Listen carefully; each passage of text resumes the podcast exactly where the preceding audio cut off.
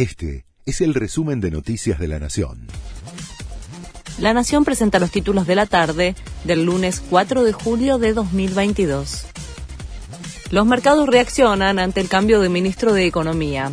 El tipo de cambio paralelo arrancó el día hasta 41 pesos más arriba que el viernes, que había cerrado en 239 pesos, aunque llegado al mediodía retrocedió 10 pesos.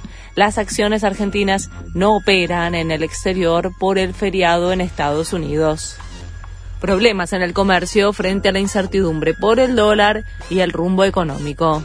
Allegados a la Cámara de Shopping Centers sostienen que ayer se vendió un 35% más electrodomésticos que el domingo anterior.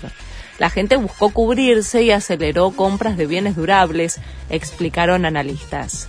Hay comercios chicos que decidieron no abrir hoy ante la incertidumbre.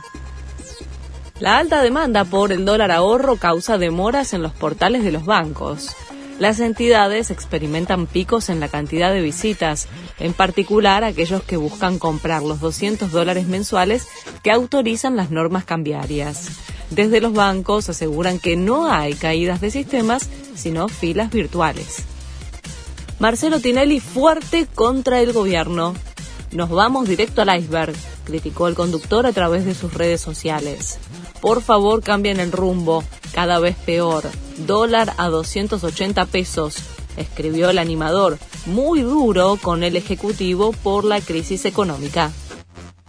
Arturo Vidal no jugará en Boca. El chileno firmó un precontrato con Flamengo y el miércoles llegaría a Río de Janeiro. De esta manera se terminó el sueño de Boca de tenerlo en su plantel. Incluso Vidal hasta podría ser rival del Ceneice en los cuartos de final de la Copa Libertadores. Este fue el resumen de Noticias de la Nación.